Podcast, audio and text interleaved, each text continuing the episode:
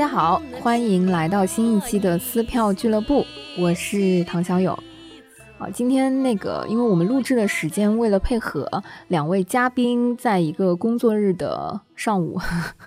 所以使得我们另外两位主播作为社畜就没有办法出现。那为什么呃这两位嘉宾就是工作日的上午会有时间呢？主要是因为他们平时活跃在舞台上，大家如果看到他们的时候，可能是傍晚或者是夜场。介绍一下我们今天两位嘉宾好吗？徐老师是我们已经出现过的啊，之前的这个嘉宾，徐老师。大家好，我是音乐剧演员徐栋。好的，今天徐老师带来了他的另外一位朋友，那，我们的新的嘉宾来介绍一下啊。大家好，我是一个想做演员的导演小罗。哦，原来你想做演员，就是我我我就是我对于演和导非常都非常感兴趣，就编剧是我最薄弱的一项。就但我希望有一天我可以演编导都可以吧，演一定可以的。对，我知道。那我重新介绍一下我自己。好，你再给你一次机会，老师。大家好，我是想当导演的音乐剧演员徐栋。哦，只是想吗？还是说就是我一定会做到的。好的。好的，我相信你。大家知道为什么我们这么惊讶了吗？是因为啊，我们认识小罗的时候，呃，或者说我第一次呃看到小罗，虽然是在舞台上，但是我真的一直以为你是个导演。我就是想演，导演就有这个权利把演员死乞白赖的对挤 下去，说我来，我来，我自己上。好的，好的。我听那个徐老师介绍的时候是说，呃，小罗是他一个非常非常想好好带来聊一期节目的朋友。难道不是想合作吗？哎，这个我就有点疑问了。当然要合作啦。好，开玩笑，不好意思打断你了。没有没有。所以，嗯，其中有一个 shining point 是因为，嗯，小罗刚从美国回来，然后是在耶鲁大学的导演系学了一个研究生，是吗？呃，不是研究生，是那个 special research fellow。OK，好，那个项目其实我之前也看过，非常不没有自知之明的去看过耶鲁大学当时那个戏剧学院的那些项目，所以就是两眼放光。就今天又是一个啊有唐小有私心的一档节目，想要把在某一个项目里已经学习过、毕业了的小伙伴请过来分享一下啊，给我们带来在国外的一些啊院系或者是学校的一个性质。这样子，我们先让小罗来 介绍一下，呃。他是什么时候去到的美国念书？然后啊，学的是什么？大致这样子啊。我本科是上海戏剧学院导演系的嘛，然后工作了差不多四年。当然，这四年为什么然后才出国的？为什么呢？是因为英语不好。对，不好到什么程度呢？我大学四级都没过。对的，然后托福最后也就考了个八十分。不因为耶鲁它没有托福的最低要求嘛，然后就。呃，死皮赖脸的申请了耶鲁和哥大啊，对，然后去耶鲁的话，其实最主要的一个呃原因是因为我在耶鲁认识遇到了一个我非常喜欢的俄罗斯教授，然后他们那边的课程设置的话，其实我觉得，因为我也做过一些不完整的调查，是嗯，我我所了解到的美国的这些院校里面，耶鲁是所有部门就是戏剧这一块部门最齐全的。而且也是最强调，就是因为它齐全，所以它可以非常好的让各部门之间进行合作。嗯嗯嗯。那其他的院校，你比如像哥大，它可能就没有舞台设计、舞台设计或灯光设计部门，它就可能需要去跟 NYU 的。那个灯光设计什么的合作，那 UCLA 好像也是有有类似的情况，我这个我不太清楚。那就是耶鲁的话，它就是已经全到很多，有一些部门是连国国内都没有的，比如说 Technical Director 或者是那个 Dramaturgy 这些国内都没有这些专业。嗯，我当时去的时候，呃，他大概会是这样，就是导演系的话，呃，一年就全球招三个，三个，对，全球三个。呃，编剧也是三个，嗯嗯，那招三个呢，就是编剧和导演都是招三个，那他们就会有一个非常强的合作，就是呃，三年他们是轮替，就比如说我今年和一个编剧合作，明年和第二个编剧合作，第第三年和第三个编剧合作，排列组合，对排列组合，然后所以你就会，所以他只能招三个朋友，对对对，他他也只就是他只招，因为像哥大招六个，那哥大的话他没有这种强制合作，然后嗯，这三个里面导演的话基本上。每一年除了和编剧的一个项目以外，像研二的时候会排一个莎士比亚，嗯，然后呃研三的时候会有一个自己的毕业作品。但是这个期间，耶耶鲁有一个那种像半地下室的剧院，然后这个剧院就是可以所有部门，你你所有部门，你可以想做导演，也可以想做表演，你呃演员也可以，你想做编剧也可以。那他给你这些学生一个纯实验性的一个空间，那会有很少的经费，但是学校的仓库的那个储备非常大，你可以去改造任何的东西。嗯，然后，但是呢，他的要求就是你必须所有部门都有。嗯，所以我觉得得这个是让我，我觉得我在耶鲁最大的一个感受就是他们极极其强调团队，嗯就是导演不一定是最大的那个 boss，、嗯，因为在美国的话，编剧是老大，编剧是上帝。怪不得哦想做编剧，在舞台上活跃着的一个导演坐在我们的对面，就没有，我想做演员演员，哦，你想做演员，但是就觉得说，但是但嗯是对，因为就是这个这个就和俄罗斯不太一样嘛，俄罗斯就是导演是上帝，但美国嗯就是编剧是上帝，哦所以基本上如果你想要改编剧的东西，你必须要经过他的同意，哪怕一个字，嗯如果他不同意，你都不能动。嗯，那我觉得嗯这个是很，呃，怎么说呢？比较棒的一个点，就是他给了编剧很大的尊重。我觉得这个是国内没有的。说句实话，因为至少我在国内学习和工作这几年，导演还是蛮肆意妄肆意妄为的，就是我想改就改，我想全部推翻就全部推翻。，嗯，嗯还是有点嗯导演中心制哈。呃，对，国内可能有点偏制作人中心，对嗯嗯，但是我又觉得编剧真的就还蛮难的，在国内。嗯嗯所以我当时去的时候，甚至因为我们会面试嘛，像我面试面试那个耶鲁的时候，我挑剧本，然后呢，我每挑一个剧本，我都要把它进行解构，也不是我想解构，就我就哎，对我我就是想解构，就是因为因为我很小心说出了大事对，因为因为我就是很我，因为我知道我为什么想要选这个本子嘛。那我的俄罗斯教授就会私下跟我说，他说，就我们面试的时候，他就跟我说，你比如说我当时选了佩尔金特，他说如果易卜生现在还在世的话，他可能就不允许你这样改他的结尾，他就会坐在旁边告诉你、no。嗯。对他整个的呃一年级的话，呃一开始是读契诃夫。嗯，然后是一个漫长的读契诃夫的过程，一年都嗯。在读契诃呃夫嘛，至少反正我目前知道的是两个月都在读，哦，就然后这两个月读就是分析嘛，会，就这个分析剧本，我觉得是我前所未有的，就是经历过的仔细。嗯，你会你会嗯，就是我那个俄罗斯教授他会要求你每读一遍，你只考虑一个问题，比如说我读这一遍，我只考虑演员的表演，嗯哦然后我读下一遍，我只考虑灯光，OK，我再读第三遍，我只考虑舞台，我读第四遍，我只考虑服装。哇因为因为因为这就嗯是这就涉及到了，我当时去面试的时候，为什么我这么爱这个俄罗斯教授？就他当时就问我，你打算怎么用你的舞台讲故事？然后我的满脑子就是我刚刚跟你讲完，我打算怎么切换景啊，我打算怎么变化这个舞台。然后我又给他重复了一遍，然后他说不，我不是这个意思，嗯我的意思是。我只看你的舞台，我不看灯光，我不听音乐，我不看服装，我不看演员表演，我光从你舞台的变化，我就能看出你这个故事的起承转合。哦，OK，然后他就给我举例子，他说：“你比如说你现在想要两块木板搭搭成一个船的样子，嗯来体现老年佩尔金特回到故乡。”他说：“那在我看，那我就想要知道你这个船上的细节是什么，是什么样的一艘船？那可能他说，在我看来，老年佩尔金特因为非常的落魄了，然后也也已经很老了。那这艘船其实就代象征着老年佩尔金特，或代表了他。那可能我我我的在视觉上对于这艘船的处理，可能就是非常铁锈斑斑、嗯很脏、很很很泥泞，破旧甚至你下面镂空的这些下面，我会可能会营造一些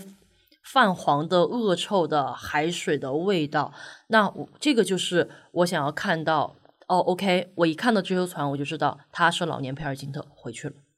嗯，然后当时嗯嗯就觉得嗯非常的棒。然后我快速的搜索了一下，在我现有的储备看过的剧里面，基本上没有这样做到。但你刚刚讲到这个画面的时候，我突然脑海里出现的就是那个我看过的八小时的静静的顿河。就你想到的是俄罗斯教授讲的这一点，因为静静的顿河里也有那个村庄，因为它整个历史非常长嘛，它反复会出现一辆马车，嗯也不是为了反复出现，就是就是它正常的交通工具。嗯但是这个家庭的那个马车，可能最开始的时候是很简单的，然后后来铺着稻草，然后战争回来了之后，那个马车或者说那个木板的车又会就有一些斑驳或者使用过的痕迹或者不一样。就你刚刚讲到这个的时候，我突然有一个这个画面出现在脑脑海里，就是我觉得那种我们之前聊到过，就是俄罗斯戏剧的那个精确和精准的美，有的时候如果不是你刚刚这么聊这么拆解，就是说刨开演员、服装、灯光，光去我想象那个道具，就是。那个的细节，对我都会觉得说，哦，原来这个是细节，当时让我觉得精确的美的那个一部分。对对对，所以这就是我觉得我这次这一年在国外最大的一个收获，就是我觉得其实戏剧很简单，它就是在讲故事，所有的部门都是在为这个故事服务，我们所有所选择的手段都是在，因为它是这个故事，我们才会去选择。这个方式，那至于这个方式是否选择的准确，那可能和导演的经历、阅历以及他对于这个角色、对于这个故事的把握的准确度有关。嗯，但是这个就是这个，至少是我在国内没有没有接受到过的信息，因为我我前段时间在巡演的时候也跟一个演员聊过这个，然后他当时就一脸质疑，就说：“这难道不是最基本的吗？”然后我就以为是不是我在国内所受的教育有什么问题，还是说我上课的时候遗漏了什么老师的老老师的一些信息？因为我的老师已经是我认为我们学校本科里面最好的老师了，也也是很纯正的俄罗斯体系那一派出来的。然后聊到最后，我才发现那个演员他之所以知道这个是很基础的，是因为他跟英国的壁虎剧团合作过。嗯嗯嗯。然后。那个导演就一直在强调这个东西，然后我后来就问他，我说你在和壁虎合作之前，你知道这个吗？他说我不知道。其实我说对，那说这个就是根结所在，就是其实很多，我觉得，嗯，国内的年轻导演，他们是我不能说年长的导演他们是否有这个意识，但是。年轻导演是没有这个意识的，我就我觉得年轻导演很多就可能像我以前一样，会局限在说，哎，我觉得这个手法很很赞，我一定要把它用在我的这个里面，就是他会进入到年轻导演的一种自嗨，就自以为哦，我觉得哎，对啊，就是这个东西，但是他脱离了故事本身，就会给到观众说，哎，为什么你要用这个？嗯嗯嗯嗯，对，然后反正基本上他们每一年，然后到后面的话，基本上都是在不断的分析片段。就是在做案头工作，嗯，然后这个案头工作就是我刚刚所说的那一系列读剧本是最剧本最基础，这非常非常基础。然后你从这些蛛丝马迹里面，你能发现很多的东西，而且读剧本的方法其实也有很多。然后到了二年级就开始读莎士比亚。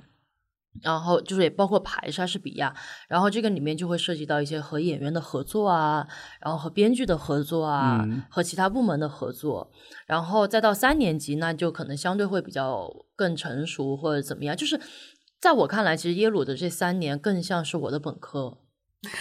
是因为我本科已经经历过了，但是因为国外学戏剧的很多都是，比如说是大本科是学戏剧范学，就是什么戏剧史、戏艺术研究，对对，研究方面就是纯的这种像国内的本科就这种体系的，是基本上很少很少的。嗯，所以就是对于他们来说是一个很扎实的基础积累的过程。嗯，所以我觉得相对耶鲁的整个体系是非常扎实和系统的。那哥大的话，我也有，因为我有那个当时一起面试的朋友有被哥大录取，然后我也跟他聊过，就就单从对比他们一年级的前两个月来说，哥大可能就因为是 Amberg，他会整个人会比较相对创新一些，嗯，然后他就会让他们去选择各种不同的空间，就是他就会不太一样。就更实验性，对，更实验性。你会就你比如说，你整个各大校园附近方圆多少里，你都可以选择你你想要排的空间的地方。嗯，对。但是这个就是，我觉得这个他就是呃，因为我我朋友之前跟安博格聊过这个东西，他就说，其实要学他的东西是需要有非常扎实的斯坦尼体系的，才有可能能够更快的 get 到他为什么让我们去做这些练习。就如果没有的话，可能就会完全被放放飞掉，然后就找不到方向。OK，对，嗯，因为他需要一个实践和理论的基础，否则的话就会比较架空。对，就是其实就是其实就是一个基础的东西，你必须要很扎实，嗯，不然你就是你还没有学会走，就学学会跑，就会出现这个问题。嗯，其实其实我觉得很多年轻导演就会有这个问题，包括我自己也会犯类似的问题，但我现在在努力的避免它。嗯，对所以你是今年疫情之后回国的，逃回来的，跟我一样，我也是逃回来的。逃回来的，就你是毕业了吗？毕业了，毕业了，就是因为我就是一年的项目嘛，嗯嗯嗯对，但是呃，但我觉得一年也对我来说差不多，差不多，可能我只就是缺少一些他们研究生的一些实践的机会，嗯但是呃，对于理念或者是教授的课程什么的，我觉得已经就就差不多能到 get，到了。对对对，这也是我自己非常好奇的点啊，就是说，嗯、我我心目当中一直认为导演是一个偏实践性的工作，嗯就是但是刚才在听小罗介绍的时候，会能够感受到说，其实整个耶鲁的培养导演的那套体系和这个方式方法是非常按头的，或者说非常理论根基比较扎实的。嗯，也不是，就是是结合的。嗯，因为就像我说的，因为很多人他们本科不是学这种导演的，就是他对于表演、对于剧本都还没有一个没有个概对，念，就像我们嗯大学一样，没有一个很深、很很清楚的概念。嗯所以他会先在一年级可能就先打基础，嗯然后在一年级下半年的时候会开始进入一些排练的阶段，嗯甚至在一年级的上半年的后后面的一个月，嗯可能就会进入一些那个呃，就是和演员的工作的一些训练。嗯嗯，然后教授会在旁边看你是怎么跟演员工作的，嗯然后指出你一些呃，你可能怎么跟演员说会表达会更好，嗯就会有这个。哎，这里我就有一个好奇了，嗯，就是嗯，如果说导演是一个呃非常综合性的一个职业，或者说非常实践性的一个角色的话，你你刚刚讲到说他得有一些基础性的能力和工作，比如说读剧本，嗯比如说跟团队协作。那抛开来讲，我就很好奇，你觉得一个好的导演，或者说一个合格的导演，他得具备哪些？基本素养或者能力，他才能被称为是一个比较合格的，就是导演的这个角色。因为，嗯，不管是舞台艺术的导演，还是说之前我们可能也会聊到一些啊电影导演或者电视剧导演，我们想啊，导演不就是坐在监视器后面，嗯，端着茶杯然后喊 咔的那个角色嘛？是很好奇导演大概都会做哪些工作，以及他的基本要求大概是什么样？觉得？嗯，我个人是觉得导演最重要的一个是要会沟通，因为你必须要知，就是嗯，你要知道怎么把你的想法非常准确的传递给各个部门，以及启发到各个部门。嗯就我经常会跟我朋友说，呃，我不太喜欢就跟直接跟演员说，哎，你这个地方给我哭一下。嗯嗯嗯，就是那演员就很有可能去演一个哭的情绪，但他不知道为什么哭。对，是的，对，然后包括设计师，你会跟他说，哎，我我就想要一个这么样的一个东西。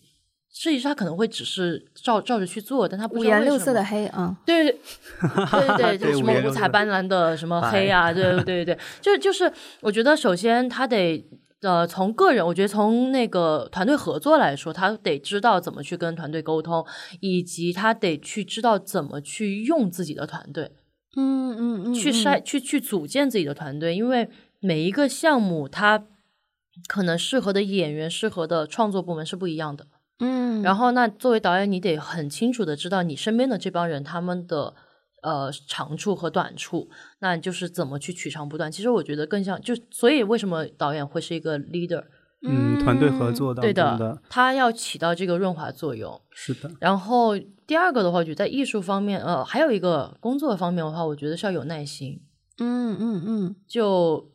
对这个我就不不多说了吧，尤尤其是比如比如说像跟演员，就是呃，你不能说演员没有做到，就是演员笨或者怎么样，那你的方法呢？嗯，就是你作为嗯导演，你要演要知道怎么去引导，怎么你的方法很重要。嗯，然后在艺术上面，我觉得就是可能，嗯，我觉得最大的是你要去很清楚的知道，从你内心深处你想要讲什么，嗯，想表达嗯什么？想表达什么，而不嗯是、哦，我觉得这个项目还蛮赚钱的，我就去做这个项目吧。嗯，就我嗯当时的另外一个俄罗斯教授，他就会跟我说，呃，我所有要做的东西一定是我不得不做的。我觉得嗯我我不做它，我就我这段时间我就活不下去。嗯，就对不起自己。对，或者是这个、这个这个愿望已经强烈到溢出来了。嗯他说你当你有这个东西的时候，你做出来的东西就一定是你就不能说是完美的，但是它是你想要去是一个表达的冲动对的，，对的，对，嗯嗯，你刚刚小罗提到的那个启发这个词啊，嗯。就是我是很有感触的。就你提到说，嗯，你刚刚讲到启发的时候，我有想到之前在乌镇戏剧节看的那个 Why，嗯。就是它里面会提到说，如果当我一个演员去表达哭，嗯。我到底应该调动的是我在路上看到一个人被车撞了的那种悲天悯人的哭，还是说是我自己失恋或者说家人去世的那个哭？那个哭是不一样的。对的，所以，就你刚刚讲的那个例子说，如果一个导演告诉一个演员说你现在要哭，一定程度上他不知道他要调什么情绪出来对来。的和哪个画面是的，对是的，对，其实是其实是就是我我我从来都不觉得一个会哭的演员就一定是个好演员，而是你这个点你都没有让我感觉到你的内心冲动，和它的缘由主要对的，我都不知道你为什么哭。你的那个就是你的其他的身体部分，它是没有办法掩饰的，但你这个哭，我就会觉得很假。嗯嗯，就像就像《奥涅金》里面，我我就是那一个真的就是名场面嘛，就是那个就是那个俄罗斯的那个叶普盖尼奥涅金对对对的那个，啊，那个女孩把床抬起来的那一刻，就是对他抬起了一个很重很重的钢铁床，就是我恋爱了，就是那个、啊哇，就是奶妈跟他在一起，然后他就表达那个女主就表达她跟那个奥涅金，就是嗯他他迷恋上了他的那个画面，跟奶妈在家里的谈话。我觉得这个就是导演非常清楚，和演员在工作当中，我觉得他们已经达成了一个非常好的默契，而且找到了一个非常准确的去体现一个女孩初恋的那种。躁动，嗯那种那种激动，那种掩饰不住的，我要宣布给所有人我恋爱了，那种就是他完全把内心的，就我们都我们都恋爱过，都有过初恋，都知道那种抓心挠肝，他就嗯通过简单的一张床、一两个枕头，然后一些在床上和枕枕头的一些造型。然后一直铺垫到最后，他把这张床抬起来，嗯。而且奶妈还躺在床上，就是你完全能够 get 到，你能够想象你当年自己初恋那种那种充满了能量，对的，对对。的，就他完全外化了。那我觉得嗯这个是一个很重要的，当然这个也是一个很难的嗯。过程。对嗯嗯，是的，你刚刚讲到这个，我就在想说，如果当一个演员他呃可能表达的是悲伤，但他根本就没有哭出来，但他有整个情绪的那个脉络和这个表现，他浑身上下都在呈现那个情绪的时候，作为一个观众，我是能感受到的。对的，对，然后你刚刚讲到启发的时候，我又有另外一个画面是，你讲到耶鲁的整个体系，它的专业是非常全的，嗯它有各个部门。我曾经听一个呃制片人讲过类似的话，他说，如果一个好的团队，其实在舞台创作或者是电影或者电视剧上，每一个团队的工种都是在为这个作品做加分，对，还是他是在为这个作品做减分？对 这个最后呈现出来的东西是完全不一是的样的，对你说的那个启发，我觉得是不是导演在每一个环节里留出空间，没有把自己所有的想法一定是呃完整的可能表达出来，而是说呃我这里大概想要一个什么，然后留出空间，让类似工种的合作伙伴在里面做充分的发挥，然后再往里面填东西。其实每个部门在我看来，其实都是有要嗯要有自己的创作空间的。就导演不能把这个空创作空间完全封死了，其实它还是一个合作。嗯就导演就是就是就是小罗说的，他激发的那个动作做到了，后面他就是顺水推舟，就是大家会围绕着导演同样的那个思想，他背后的价值观，他表达的那个色彩，大家会加入创作，这个就变成一加一大于二的这么一个结果。啊、如果这里已经一框住了，我要的结果就是一，那那个另外那个加一的过程就被限制住了。对嗯，对，所以我觉得这也是，嗯，就就很难这一点，因为。嗯，也要看你选择的团队是什么样，因为有一些设计师他就喜欢导演，你就只给我，讲的很明对确，对对，嗯对我就不想去花更多的所所谓的行活，就我不想花更多的时间去琢磨这个东西。标准化，对的，不要用行活这种词，对朋友。不起对不起，标准化，这个嗯，所以，所以刚刚小友问说，哎，认为一个合格的导演，但是在我知道，我可以，我可以看到一个我自己合作过认为优秀的导演，嗯。他首先在选择团队的时候，他选择的时候就非常明确，自己要跟什么样类型工作方式的人合作，才能出现一加一大于二。比如说刚刚小罗说的这个结果，可能就是他在选择这一步就没有做的特别好，就是他明明知道这个服装设计师他是这样的工作方式，而自己不是这种说直接给人家一个设计图纸，你给我实现就好了，自己不是这样的方式。那中间那块明。就空的那个地方就没有人来填补了，那这个合作当中就会一加一小于一。就会变成这么一个结果。嗯，但因为这个也是要涉及到看每个导演他自己的个性。对，有些导演他就喜欢是只给是的。那像我的话，我我对我自己很清楚的认知就是，我首先我美学上肯定不如从小学画画的舞美设计、灯光设计、服装设计。你们就给我呀，对吧？我就一直都跟他们说，拜托你们想一想好吗？你们的想象力都比我丰富。我但是有一个很关键的点是。导演，你必须非常明确的告诉你的团队，你的核心是什么？是的，是的。如果你这个你自己都一直左右摇摆，你的团队是没有办法帮你的。嗯嗯。而且，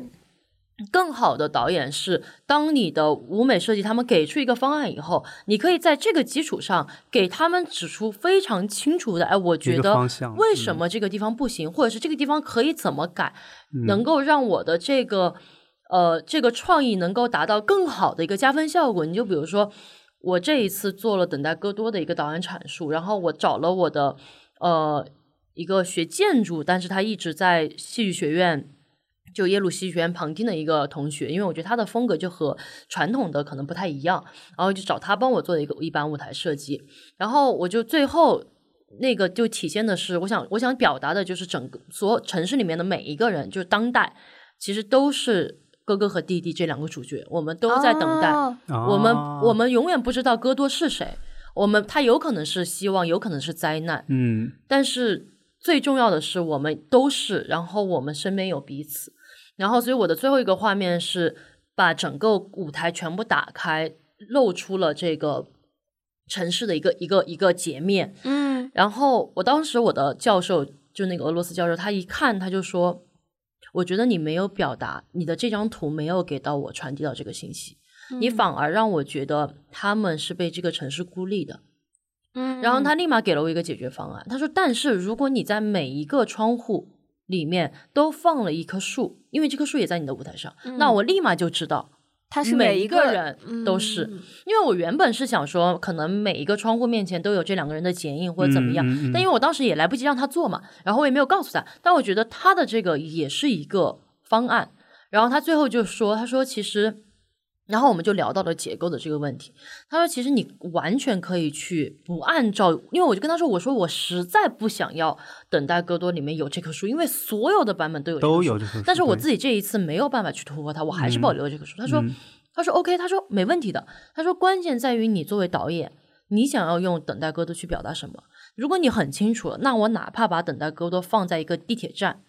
这两个人就坐在椅子上，就看着一趟一趟的。”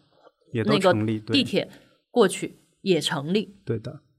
所以我觉得，就这个就是作为导演，你得很清楚的，当你的设计给到你东西，你很清楚的知道哦，哪个点它没有完全帮助你表达，对的，帮助我表达，帮助我表达或者表达歪了，对对的。包括演员的动作、演员的选择，他是否表达准确。嗯，你讲到等待戈多放到地铁站的那个场景里的时候，哇，我立马就有那个画面感，就我觉得很契合。就是的，是的。我我觉得戏剧本身被不断的重构，又不断的被搬上舞台，它的意义其实就是跟那个时代的 context 相连接。是的，就它的内核，如果放到每一个不同的场景里，其实在探讨都是非常本质的，都会激发出不一样的感受。对对，所以其实这个就是回到了。我刚刚说的一定要从内心出发，因为当时我当时在聊《等待戈多》的导演阐述的时候，我就说，我觉得我们每一个年轻人都是，我说尤其是年轻人，我们都真的不知道在等什么。我说可能我们这五年在等一个，比如说一个研究生的文凭，但是我们的欲望一直在，我们永远会有一个新的东西。嗯。然后最后这个导演就问他说：“那你呢？”他说：“你到底为什么选择这个？”然后我就后来我就实在憋不住，我就直接跟他说：“我说因为我就是不知道我在等什么了。”就我觉得我现在就是一个很茫然的状态，嗯，然后他说 OK，他说那就是这个，那就是这个，对，就是你要认清自己的状态，就最真实。导演其实还有个任务，就是让各个部门很快速的了解你是谁，对，嗯你你你这个人是谁？你本人是谁？要不能要把面具什么都摘了，要非常真诚的跟所有部门合作，让他大家都知道你真实的温度和背后那个价值观，这样大家都能够帮助到导演。其实导演就像那个头部或者就那颗心脏在跳动，然后各个部门就像他的手手和脚，然后怎么样让这个整个呃这个生物对吧能够动起来？我觉得是有这么一个画面在的，所以导演一定要让。就是也是小罗说的沟通能力，这个沟通能力体现在怎么让大家更快的知道他是谁。哇，你你们在描述那个画面的时候，我就觉得导演是一个非常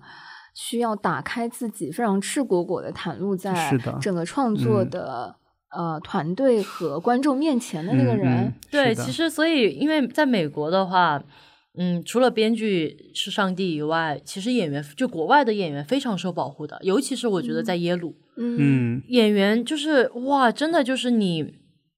你想象不到在耶鲁演员的这个地位之高之高，可以形容一下吗？我特别好奇，就是在耶鲁怪不得想做演员，是吗？没有，就是他会非常的受保护，就是你的问题都不是演员的问题，就是你导演没有想好办法。嗯嗯嗯嗯，然后，但是但是，往往就是他们都会在强调演员是脆弱的，但是我有时候会在想说，那其实导演也是，导演的脆弱，他不是暴露在观众面前，导演的脆弱是暴暴露在所有部门面前，在合作这个过程当中，就是导演无数崩溃的经历，这些都是观众不知道的。那演员呢，他的脆弱是你要去和观众之间建立这些共鸣也好，怎么样也好。所以我觉得，就嗯，大家相互脆弱的点不一样，相爱一下，不要相杀就好了。是的，是的，就是一个好的合作，其实是不仅知道对方的长处，也知道别人对对方的那个脆弱点。那个脆弱点其实。最柔软的地方，也是创作大家合作最容易一起去合作的那个、那个、那个土壤，一定要暴露出来的。就是我觉得去展示脆弱是没有问题的，在尤其是在戏剧这个舞台，演员一定要把自己脆弱那一面让导演看到，就脆弱那一面才能看到这个人真实的温度。其实，不然其他都是那就钢筋一样的穿着盔甲的样子，是很难进行协作的。就不知道你这个人真实是什么样的所以这个也要导演他在一开始建立这个团队的时候。要想办法去建立团队之间的信任，信任对，是的，而不是去强拧。说我为了要信任，对，我们来怎么怎么样，怎么怎么样，嗯，然后在他和其他部门工作的时候，他也需要说。我觉得，我觉得就就真诚，因为我后来发现，有时候可能年轻导演他会觉得我是导演，我必须要有一个面子或者怎么样，我要去撑着，对我要说话权，我我要怎么怎么样。但我后来我就会直接的跟我的舞台设计或我的我的设计部门或演员们，我就会直接跟他们沟通，我说这个点我就是卡住了，我说你们能不能帮我？对，我说可能我就是没有，我就不知道。我需要你们，就是你直接告诉他们，他们会觉得你很真实。是的，他们反而不会觉得哦，导演你好好脆弱或者怎么样。嗯嗯，我听你们在聊的时候，虽然我对于舞台创作没有什么特别多的经验，但是我觉得你们一边在讲，我就有一种在任何一个公司工作、团队协作和真正的一个紧密团队的时候的那种感受。是的，我我先我先补充一下东东刚才所说的，就是。我我我一个非常就我喜欢的那个俄罗斯教授，他就是一个做了七年演员哦，再做了五年导演的人，瞬间懂了。所以他他是基本上我我我跟耶鲁的戏剧学院的那些表演系的学生，我只要提到他，没有一个人不喜欢，就是所有人都说他是天才，因为他太知道去怎么给演员 notes，嗯，太知道去每一个点捕捉的非常的细腻。能举个例子吗？就比如说，嗯，你就嗯，就比如说，嗯，当时我我选择了那个万家舅舅，然后选择万家舅舅的那一段是叶莲娜和 Sonia 他们他们两个要他们俩的一段对话，然后最后的一个结尾是叶莲娜她想要弹钢琴，嗯，然后但是然后 Sonia 去问爸爸，嗯，叶莲娜能不能弹，然后此刻场上舞台上就空了，嗯，空了以后叶莲娜回来就跟他说了一句不。你不能弹，嗯，那然后我当时做的一个选择是，我让叶莲娜就是让索尼娅下去以后，我给了叶叶莲娜一整个呃时间段，说我要告我告诉你，我需要你在舞台上去表演，你有多么想要弹这个钢琴，你就想象这台钢琴就在你的面前，你弹到它，你的手指触碰到它，或者是那个钢琴可能都积满了灰，你怎么打开它？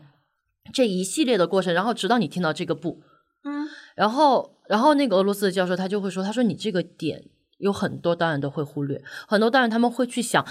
想尽各种办法让 Sonia 去怎去怎么说这个不，嗯。但他们恰恰忽略了不不重要，重要的是耶莲娜，她在这个空间不，她在这个就是在她听到不之之前她的期待有多大，嗯。你才能够展现出这个不嗯有多么的刺激到他。嗯嗯。然后他也会告诉我们说，就他说的很简单，他说他觉得好的演员，嗯，不是说不是说知道说我今天自己演了什么，可能我都不知道我今天是怎什么样的一个状态，或演、演了什么，但是我一定知道我的对手嗯演了什么。嗯嗯嗯嗯就是他会，他会，他会从很多细节，你比如说，他会说，嗯，比如说两个人，然后他们两个有矛盾，那要怎么去解决这个矛盾？那可能你要去想的是他们在做什么，而不要先去想他们怎么做。嗯嗯嗯嗯嗯，就他们是要解决呢，还是他们要放大这个矛盾，还是要怎么样？嗯就是有很多这样的一些小的细节，我觉得他的给到的点是还蛮准确的。就让我回忆起我在上学的时候，我们必须每个剧本到手了，如果是两个人的戏，一定会经历过我要扮演他的角色，我们要角色对换，嗯一定要知道对方为什么要说那句话，然后他在他在整个人物关系当中是什么样的走向，一定要对对方的每一个台词非常了解，你甚至要把它背下来。嗯。嗯啊，他这个背台词不是说只背自己的，一定要把对方的背下来，而且两个人在对台词的时候一定要换角色，就是你来演一下对方，嗯。然后你感受一下对方的心理，你才知道怎么去接对方这个戏嗯。啊，这就是这就是小罗说的，就是去了解对方。非常，其实是非常非常重要，也是演员很多人会忽略，他只在乎自己怎么演好，嗯。自己怎么吸引观众，自己怎么把这个角色立起来，但他往往会忘了，在这个空间里，他不是一个人，嗯他是在故事里只是那一个点，这个故事是一个面，嗯面里有无数个点，那些点你都要去体会一下。嗯哎，我有一个好奇，就是因为你反复提到说，在耶鲁的时候你遇到的俄罗斯老师，嗯就是我其实挺好奇说，呃，当我们在说表演的时候，其实会有很多的派系，嗯。所谓的俄罗斯体系也好，还是欧洲的体系也好，美国的体系也好，你觉得你刚刚提到的这些，是因为是在俄罗斯体系下，或者说是在美国的这个表演体系下形成的风格吗？嗯，我觉得是一个，如如果说我的我曾经的记忆没有错的话，其实不管英国也好，方法派也好，他们的根源都是从斯坦尼过去的。嗯，所以我觉得，其实就是你在做什么，这个我觉得这个是不变的，这个是嗯任何体系。它体系，我认我认为所有所谓的表演体系，它只是在用不同的方式去帮助演员进入不管对从外部的还是从内部的，它只是在用不同的方式进入而已。嗯，它只是在用不同的方式，怎么去让我更好的在身体，用我的身体，用我的声音，用我的塑造去达到去接近这个角色。嗯嗯嗯对，但是可能因为美国的话，我觉得相对会不太一样，是因为他们强调个人的这个会很重，嗯，所以就是可能个人痕迹他们不会说完全的抹掉，嗯嗯完全的去。完全的，至少我在耶鲁看到的很多年轻的演员，也有可能是功力还没到，嗯就是他们不会完全的说抹掉自己的这个痕迹，然后去进入到一个角色。但是我相信，好的表演它一定是会让你的这个痕迹越来越少，就是你所有所做的事情一定是这个人物。明白，因为如果你不是这个人物，你的故事不成立了。嗯嗯嗯，明白明白。如果我们说表演这些东西，它的体系最后都是万变不离其宗，那呈现的作品，你觉得现在欧洲的作品也好，还是美国的作品也好，或者俄罗斯的作品，大家的风格会有自己的一些呃不同吗？或者说一些鲜明的，比如俄罗斯的风格大概是什么？就比如说我们之前聊到，呃，我们可能这两年都看过俄罗斯的这个剧。比如说《叶普盖尼奥年金》就是一个非常典型的，我觉得俄罗斯美学下的一个嗯体系的作品，它的美就非常的精准、嗯精确。嗯那你觉得在你你在过去的一年多，在美国嗯或者说在欧洲看到的那些剧，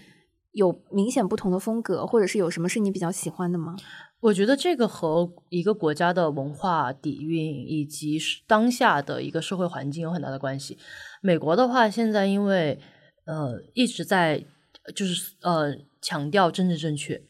嗯，所以这个会嗯极大的影响了他们的创作。嗯所以现欧洲也在也有点像。对，现在嗯所有的大部分我看到的剧嗯都是白人、黑人、LGBTQ，对然后女权，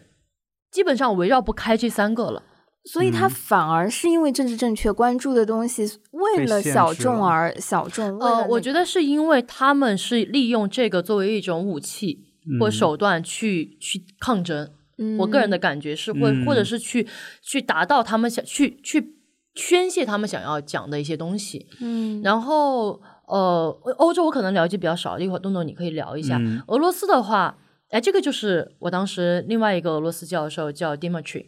他当时私下跟我说，他说他不喜欢和政治太相关的。嗯嗯这个我觉得他的理念和我很相同。他说，嗯因为政治每个国家都有不同的政治体系，它是不能够引起所有人类的共鸣的。那一定是从内心出发的东西，一定嗯是情感的、人类共情人类共的那一部分情的那一部分是他们想要表达的。所以我觉得这也就是俄罗斯，虽然他的每个导演的风格不一样，但是我觉得这是俄罗斯的核心。嗯嗯，就是他嗯们会，你看我我我至少我看我这一年我再去看契诃夫的东西，我觉得我完全能够 get 到它里面的那些东西。那我觉得这个是能够打破地域、打破文化背景、打破语言的。嗯，是的，而我我可能很难去理解白人黑人的那种。那种、那种东西，我我可以理解说，比如说像俄罗斯之前的很多文学和戏剧的东西，是在时代大背景下在讲人类本质共通的情感，嗯是在说这个。嗯而你你提到说，呃，可能这两年在美国的作品也好，尤其是讲到一些种族，讲到什么的，这个时候，它其实是有政治背景和地域性，对，或者说，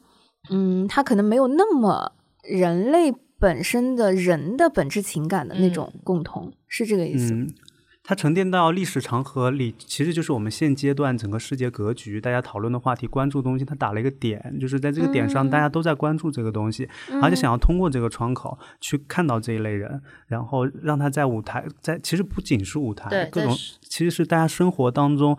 呃，接触到所有的东西都会围绕这个话题。都是围绕这些种族的东西，这些小众群体他们的发声的方式的窗口，所以是这个时代，我觉得会在这个时间长河里打下的一个点，就是也有它的意义，但是它可能呃，我们当然不说先古的人，他们来看这个可能不明白，或者再往以后未来的人。呃，再回来看这个时间点点，我们在做的这些作品，他可能也不能太明白，但是他至少知道，他们他们到时候做，是因为我们这里有了这么一个动作，嗯，才会导致对是他们还是能够从逻辑上捋到这个时间线条的，所以我觉得其实都是都是挺好的这些尝试，哪怕所谓的被政治限、呃正确正确给限制住，它都是为未来打开一个新的思路，一呃为他寻找这个艺术形式在表达这上面还有什么样的。呃，可能性，它的中呃，它的本质是什么？还是在帮助大家去表达现在的东西。只是俄罗斯那边，他们可能想的会更，他们会把历史更拉拉得更长远一点。他不要就我我我不想做这个时间点这个事情，我想要历史长河，所有时代的人都能看懂的一个东西，都能共情的东西，完全理解的东西。你哪怕呃就呃小罗提到的，你去读这些俄罗斯的作品，其实你可以读一辈子的。你在十岁的时候 读。二十岁的时候读，六十岁的时候读，它对你来说都完全是新的一个作品在眼前，你都有嗯不同的感悟，因为它它是贯穿整个你从出生到死亡，嗯你每一个阶段的东西你都能在里面感受到的。明白嗯明白，当然，我觉得也有可能是，呃，我看的一些，嗯，就去年看的一些美国的，可能都是一些比较新剧本或者怎么样，就他们可能挖的没有那么没有挖到人共共通的那那个地方，就是他在讲一个表面的，那嗯你在讲一个表面的，我觉得。可能就会很难抓住你，就你其实你比如说像白人黑人，你要说我们完全不能共鸣吗？其实也不是，因为我们也被压迫过，是的，嗯嗯嗯，对吧？虽然我们没有没有没有我们自己没有经历过，但是我们的我们的情况其实也是有过类似。那我觉得其实也就看你这个剧作家本身，或者是你导演本身，你想要把这个本子拉到一个什么样的维度？是的，对，明白。你刚刚提到的还有一个剧，就是在嗯之前提到 historical Hi- History of Violence，Violence 暴力史。嗯，嗯嗯，它大概讲的是一个什么东西？它其实那它其实就是有和 LGBTQ 相关了。哎，它是哪个国家？德国？德国的德国的啊，就是对邵宾娜嗯剧团的，嗯就它不算是 Thomas 最好的作品，嗯但是我觉得它是我在知道了你作为一个导演是要去讲故事以后，我去看的一个戏里面。所有的点非常的讲的非常清楚的一个故事，包括他用的即时摄影，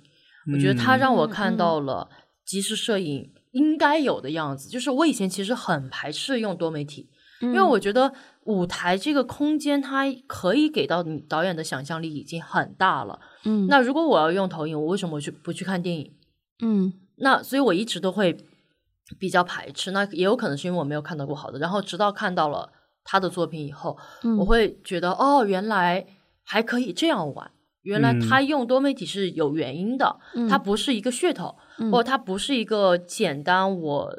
为了要一个多媒体，或者是投资方告诉我你要用一个多媒体，我就用的。啊，它一定是有他讲故事的原因在的。嗯，他帮助他表达了。对哎，那你能不能举个例子？就是你在看的时候，哪一个细节觉得，哎，我哇，这个地方多媒体用的特别的巧妙。嗯。嗯，就比如说我我们那个他有一个点就是，嗯，他要展现这个男主他在偷听他的姐姐和姐夫在聊关于他的事情，嗯。然后舞台上其实没有展现出客厅和他房间或者是走廊，嗯。就是很空的，也没有任何墙壁，他就拿了一个黑色的纸片挡在自己的一脸前面，那嗯半遮住了半张脸，然后这个摄影就刚刚截到了他的这个轮廓，嗯那你就然后投在大屏上，就放大了他在偷听的这个画啊，面，就感觉他躲在一堵墙背对的，后，就感觉他躲躲在一堵墙，就通过一张纸片跟这个镜头，就把这个空间营造出来。而舞台上其实完全空的，只是两个人站着。然后他就站在他们的后面，啊，嗯感受嗯到了，嗯画面感觉嗯有了。对啊，对嗯，所以其实镜头这个东西反而帮助导演在有限的空就这个时候，其实空间是被限就是有限的，他没有任何实体东西帮助他。哎，我怎么让观众 get 到这里？其实有个墙，然后他在偷听，对他就很巧妙的用了这么对，其实所以这也是为什么我我会我会很喜欢用一些很简单、很巧妙的道具，而不喜嗯欢你给我实打实的造一个景出来。啊，就实景因为我觉得对。这是舞台的魅力，就是你,、嗯你要留白，这是对舞台的留白。它相当于让观众参与了这个想象的这个动作。对啊，我不嗯把所有东西，我不把所有东西讲给你，对我提点一下，激发了观众的想象力。这个动作是他非常高明的地方。对，而且嗯你如果竖一堵墙在那儿，观众可能会去关注这个墙的质感，对，他会去关注整个演员对他他是什么样的姿势。啊，但是，一旦你只给他一张黑色的纸，你根本不会在意这个黑色的纸是什么材质的，对对，你只会去看他面部表情。嗯那就完全放大了他所有在在在偷听他姐姐和姐夫讲话的时候他的反应，嗯，以及他那个时候内心是什么样的，嗯嗯，就很嗯。干净，也是很精准。嗯。嗯对，你刚刚讲到说，其实舞台已经给到导演足够的空间这个话题的时候，其实我是浮想联翩的，嗯。因为，呃，如果讲到现在在舞台上，呃，回到小罗你自己身上的话，你觉得作为一个导演，你自己最有表达欲、最想表达或者借助舞台想要表达的是什么？因为如果拿现在的艺术表达形式或者视觉表达形式来说，电影、画面、多媒体，嗯已经越来越多的会替代舞台，或者说替代剧院、剧场这个场景和环境了。那作为一个戏剧导演，就是如果放到舞台这个空间和现场的时候，呃，你自己最想表达的是什么？这个还蛮难回答的，因为我觉得最最想表达的一定是和你，就是和你想，就是和内容是密不可分的。嗯。那我可能会很好奇，怎么把我自己的梦境嗯。呈现在舞台上，嗯，因为我自己的梦境是可以说很像很多科幻大片，嗯就是色彩非常绚丽，然后稀奇古怪，嗯。就是就是是我的梦梦里面是一个充满了想象力的，就真的就我我觉得我都没有在任何一部现现有的电影或者舞台剧里面看看到过那些场景，就我很我很想知道怎么能够把他们给搬上舞台。但是我觉得最终的核心还是，可能我就是比较保守，我会还是会回到我想要讲一个什么样的故事，我想要这个故事让我和观众之间能够有什么样的共鸣。嗯。嗯嗯嗯，对，嗯，就我我很我很在意和观众的共鸣这个点，就哪怕说，因为我我觉得有一个经历让我很很震动我，就是我们曾经和一个小朋友和两个小伙伴。我们做了一个十五分钟的独角戏，然后去了一个山东的乡下，去参加一个所谓的艺术节。然后乡下，那你知道都不是票友，都是普通观众，普这都不是普通观众了，就是可能都很少看电视，甚至看电影的，嗯都是老阿姨，就种地的嗯阿姨。就有一个是主办方，她妈妈真的就是一个很淳朴的山东阿姨。然后我们就很担心他们能不能看到，因为布景其实非常的简陋，非常的嗯破。我们就用几块木板，就在一个露搭了一天的，个台对，都没有搭台，就是搭了一个简单的草棚，啊，就在他们的田里面，然后讲的那是关于一个女儿和妈妈之间的故事。然后当时我也是作为演员，然后那个故事里面妈妈去世了，然后我当当我把很委婉的把妈妈去世了这件事情在一开头这个独角戏的开头说出来的时候，那个老阿姨她第一次看戏，她立马就反问了我一句，她说：“她说女娃，你妈妈走了。”就那一下子给我当时作为演员的那个震撼就，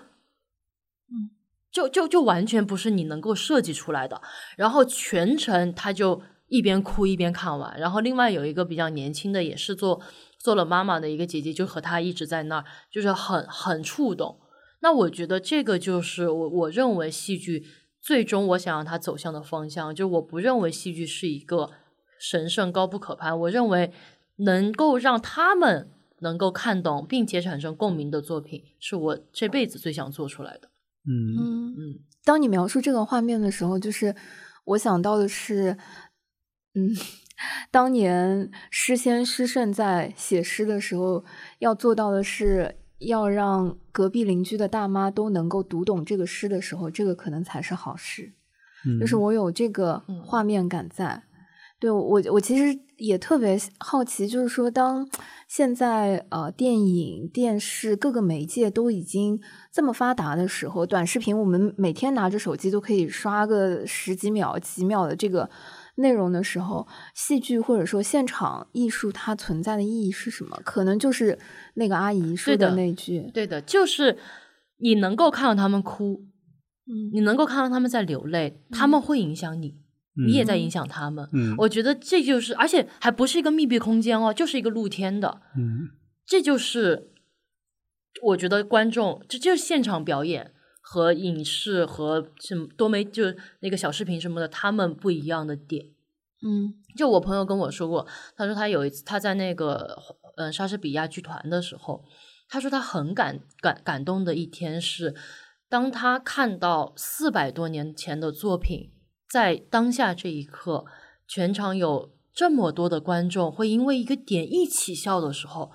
他觉得那一个冲击是其他艺术作品做不到的，和演员一起的这个，他说这个就很美。嗯，这个共振本身就很美。对，嗯，非常期待，我非常期待两位老师之间的合作。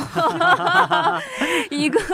导演和一个演员，可能在街边，呃，能够让一些普通的路人，或者说能够实现在乡间田头，把一些日常的场景和普通人共情的那些画面呈现出来，并且引起到大家。它不需要很多人，可能就是那么一两个瞬间，能引起到一两个人的一些共情，就是个功德无量的事情。我这里不是打广告啊，我当时听的时候就是想到我昨天晚上去看的还原剧团的嗯一人一故事，它就是。嗯，而且是深剧场，大家戴着眼罩，然后坐到一个密闭的空间里，大家都坐下，非常放松，然后观众可以自由举手，说说自己最近二零二零年遇到的印象最深刻的故事。嗯大家其实都没有任何准备的，就是你就讲你现在脑子里浮现的故事就好了。演员们现在就把你这个故事用一种艺术的形式重新还原一遍。嗯那里面很多人因为二零二零年其实对大家来说还是挺挺重的一年，发生了很多事情，很多故事出来，可能里面都有些心结会在里面。那呃，这些演员们的能能量就能够直接把这个心结给解开，因为他通过艺术形式再去讲这个故事的时候，很多东西就变得温暖了，嗯很多东西就不会去在乎了，很多东西就跨过去了。所以现场呃，很多人都是在流泪的，就让我想到了这种。其实观众，我觉得未来戏剧一定还是会往这条路发展，因为这是它魅力所在，就是它的现场不可，就是它只有在这样的这个时间点和这一帮人才会发生的一种化学反应，它是不可复制性的。嗯，嗯现在我们这些屏幕上看到多媒体这些技术上层面达到东西，它太容易被复制了。那这种容易被复制，当然现在大家还在吸接受新的东西，新新鲜事物来，它一定有它一个生命周期。但是看久了之后就会麻木，因为觉得哪儿都能看到。那反而是这些现场大家一起相互影响出来的情绪和和共通的东西是最珍贵的。就那一瞬间，我就觉得哇。非常的感动，会觉得艺术戏戏剧这个东西的价值，完全就是它可包罗万象。嗯，这更有点像，有点像艺术疗愈了。嗯我觉得有点像艺术疗愈，就跟小罗说那个，其实他在做那个动作有点像艺术疗愈。他可能勾起那个妈妈他自己失去的亲人也好，他勾起了共通的一一片情绪，然后让这个情绪宣发出来，可能这件事情在他心里重量就不会那么重了，他就可以更勇敢的迈下他的生命的下一步，就可以往前走。嗯，哪怕小罗就做了那么简单的东西，他甚至都没有意料到说，他不是抱着任何目的性说，我一定要感染到一个妈妈，让她怎么怎么样，只是我想做这个事情，而且很其实听起来是非常实验性的，在一片田地里 空旷的，呃，就是完全没有任何设计的，反而这样的环境会产生出一些呃艺术本该带来的给人类生活带来的它最本真、最真诚的东西。对，就像我嗯。觉得，当然，因为现在很多很多戏剧已经被录像啊什么的，嗯后世可能会能看到。对，但是你会去想象一下，比如说奥涅金，如果他没有录像，嗯，他就真的会一代又一代的变成一个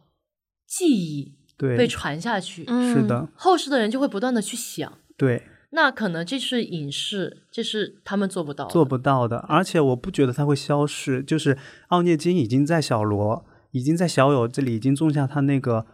星火，星星之火。已经种下了，就他其实是在每个看过他作品里的人种下他自己那个火苗。你们一定是帮他去表达的未来的那个人，一定会有，就是他星星之火一定会传下去的。所以，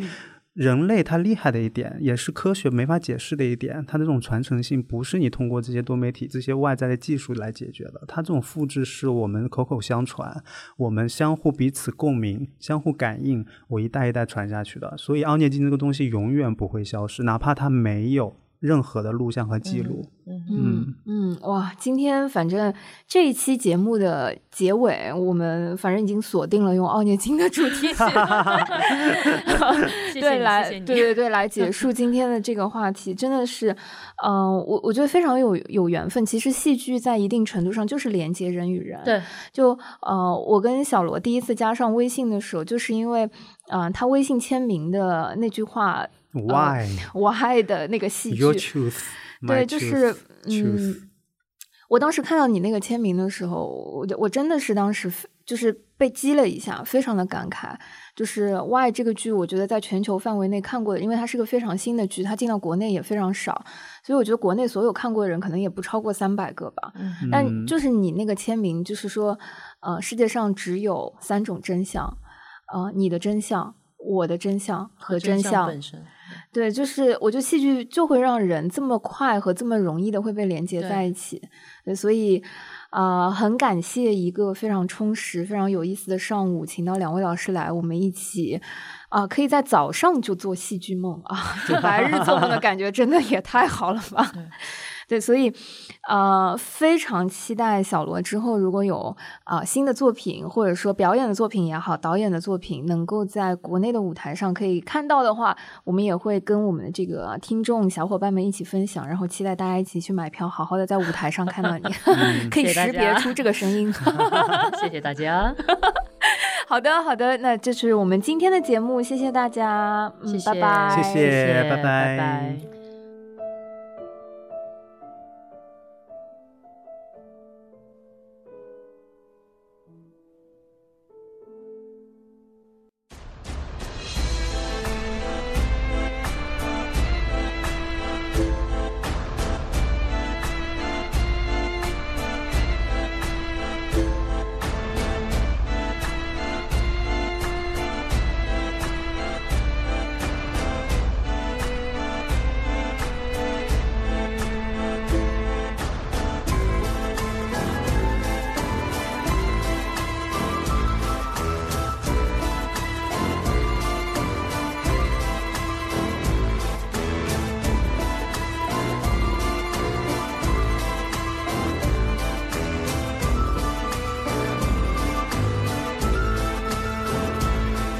感谢收听这一期的撕票俱乐部，推荐您使用苹果播客、Spotify、小宇宙 APP 或任意安卓播客客户端来订阅收听我们的节目，也可以在喜马拉雅 APP、网易云音乐上收听。欢迎在评论区给我们留言，联系我们。谢谢大家。